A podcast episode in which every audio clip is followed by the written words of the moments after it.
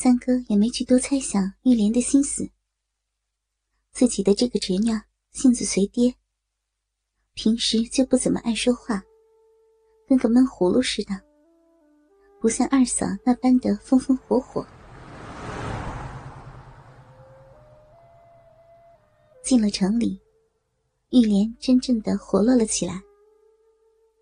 鳞次栉比的高楼大房。五颜六色的招牌灯箱，马路上来来往往的汽车、摩托和自行车，尤其是男男女女们穿着的花花绿绿的漂亮衣裳，都让玉莲感到新鲜和讶异。有时看到商店橱窗里装扮的花枝招展的模的架子，她恨不能探出身子去瞧个仔细。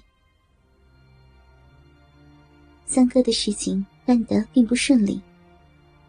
那时候，电视机对于城市里的人来说，也是紧俏商品。三哥是通过了以前的一个关系户，才弄到了一张雇佣券，订购到了一台平价的十八寸熊猫彩电。商场的人说货还没到，让三哥下午四点过后再来。这令三哥感到棘手。四点过后提了货再出城，已经赶不上过江的渡轮了。他只好找了公用电话，给村委说让传话给二嫂。今晚要在城里留宿过夜了。三哥又找了家旅馆安顿好后，这才带着玉莲上街逛去了。三哥知道。姑娘家都爱新衣服和化妆品，因而就直奔了城里最大的百货商厦。玉莲出了娘胎，还是头一遭看到这么大的商店。一个小小的发卡，都令她睁大眼睛驻足许久。尽管玉莲已穿上了家里最新最好看的衣裳，但站到城里女人跟前。还是显得土气，营业员都是一副爱理不理的模样。三哥见惯了那种嘴脸，自然是神情泰然。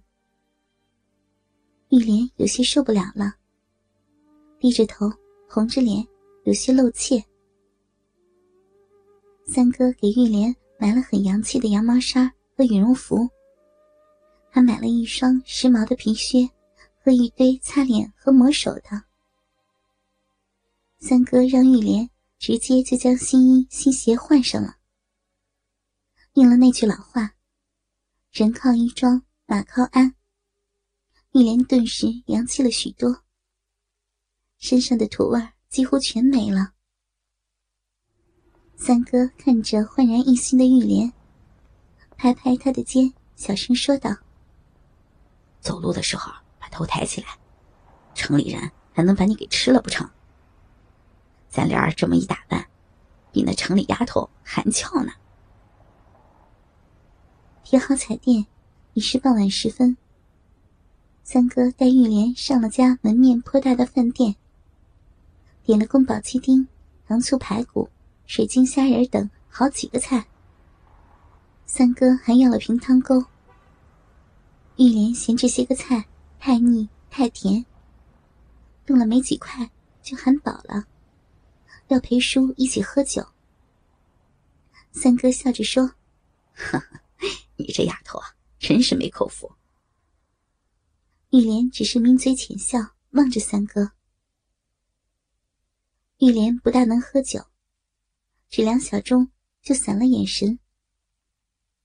俗话说：“女大被富。”回到旅馆，三哥教了玉莲怎么用淋浴设施后，关照说：“早点睡，明儿还得早起。”就回自己的房间去了。在浴室挨着三哥时，玉莲的心里咚咚直跳，跟个乱麻似的。这种感觉已经藏着掖着好些年了。她不是不想找个男人。女大当婚这种事儿是再自然不过的了。但他心里的男人，是要像三叔那样的，有主见，会出事儿，里里外外拿得住，遇到啥都能扛得起。自打懂事起，玉莲就觉得爹从来都没有疼过自己，反倒是三叔一直欢喜他。每个礼拜天从县城的厂子里回来，都会带些糖果、饼干给他。玉莲就爱像跟屁虫似的缠着三叔，三叔从不嫌烦，总是乐呵呵的带着他玩。三叔的种种好，种种能干，他都看在眼里，记在心上。当知道了男女之事后，玉莲的心思就被三叔身上那些说不清道不明的东西给吸引住了。人家来说媒，他总是拿人跟三叔比，觉得没一个及得上三叔的。玉莲洗好澡，坐在被窝里愣了半天神儿，竟然鬼使神差般的下床去到三叔那儿了。叔，三哥的房门没关，正坐在沙发里，计算着这阵子的开销账目。玉莲催促的小声喊了句，声音有些打颤。三哥听是玉莲，随口应了声，可抬头一看，不觉吓了一跳。眼前的侄女就穿着小花衬衣衬裤，披了件今天新买的羽绒服，神情古怪的站在门口。三哥赶紧起身。一边招呼玉莲进屋，一边责怪着：“哎呦，你这丫头，咋穿了这么点就出来了？别冻着了呀！”玉莲半个屁股坐在床沿边，手抓着床单，脚在地上轻轻画着圈一副欲言又止的样子。三哥有些迷糊了：“莲儿啊，找叔有事儿吗？”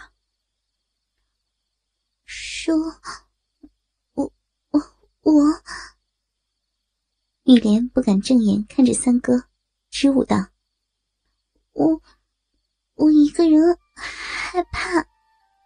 ”你这丫头呀，在家你不都是自己一个屋吗？叔就在你哥。话没有说完，三哥立马感到不对劲儿了，他这才皱着眉。仔细瞧了玉莲，眼前的这个侄女，已经不是他嘴里的小丫头了。刚洗完的湿漉漉的头发，紧贴在双颊，洗得发红的脸上，羞涩中带着娇艳。宽松的衬衣里，一对成熟丰满的奶子高耸着，胸前的两个扣子也没扣。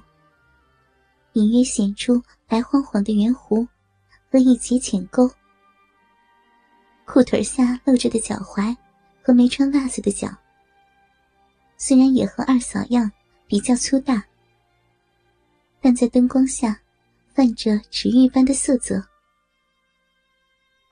三哥心里有种不好的感觉，但他没有表露出来，依然微笑着。坐到了玉莲的身边，用长辈的口吻说道：“莲儿，有叔在你隔壁，还怕个啥呀？”而玉莲显然会错意了。当三叔坐到身边时，他竟然轻轻的靠了上去。他心想：“嗯，不管怎样，就是要让三叔知道我的心意。”